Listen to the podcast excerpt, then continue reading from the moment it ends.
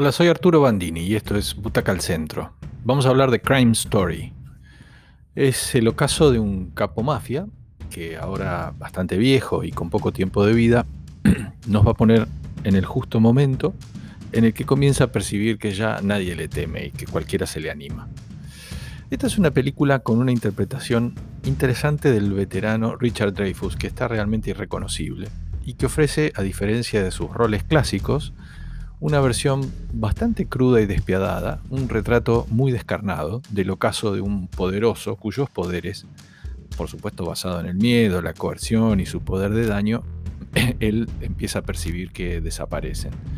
Su personaje es Ben, es un capo mafioso retirado que vive entre sus manías, sus precauciones, regenteando un bar y con un ladero que tiene de la época en que podía salvarle el pescuezo a varios o condenarlos. Tiene dos hijas, una de ellas es Nick, interpretada por eh, Mia Sorbino, la hija del legendario Paul Sorbino, que Mia tiene una carrera extraña, porque tiene momentos de mucha ausencia en la pantalla, o por lo menos son cosas que no llegan acá, eligiendo mm, generalmente papeles menores o aceptándolos porque son los únicos que le ofrecen, no lo sabemos. Pero cuando se toma las cosas en serio o tiene un buen director detrás, logra como cosas buenas, como cuando Woody Allen la dirigió en Poderosa Afrodita. Hoy, a sus 53, 54 años, es un intérprete de una eh, belleza muy particular y muy dúctil para los papeles. También tiene otra hija, adicta, en recuperación en una internación eterna, y una esposa que tiene todos los problemas de pérdida de memoria, ausencias, derivados de la vida con un tipo peligroso como fue Ben en su tiempo. Ese es el panorama de esta familia sobre el que está centrada la historia.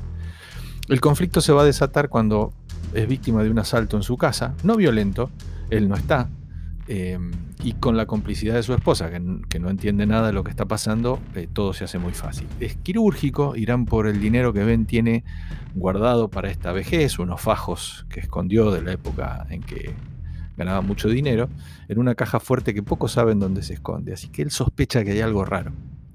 A partir de ahí la historia comienza a ponerse muy complicada, Ben revive viejas mañas y aunque ya no lo respetan porque está retirado, tiene como casi a sus 80 años, otra vez vale la pena, eh, Dreyfus está grande, eh, está gordo, está raro, eh, hace valer su viejo poder, digamos, es violento y es despiadado a pesar de su, de su vejez.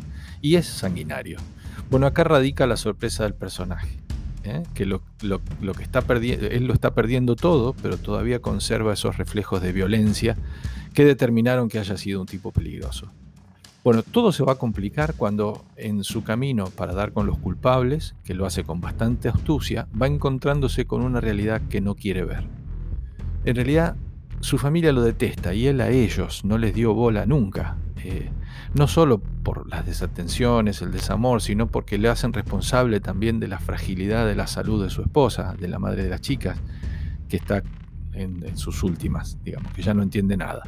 En definitiva, es una película con dosis de violencia muy alta, en la que la pareja central es padre e hija, están muy ajustados, y con un giro en la historia que la hace realmente interesante y, como que nos desconcierta un poco. No hay mucho más, eh, es oscura, muestra dos actuaciones que están bien, eh, de dos intérpretes que realmente tenemos olvidados, cuyos tiempos de gloria parecen haber pasado. Recordemos simplemente que Dreyfus estuvo en esos tanques de Spielberg, que son de los 70, de Tiburón hasta Encuentro cercano del tercer tiempo.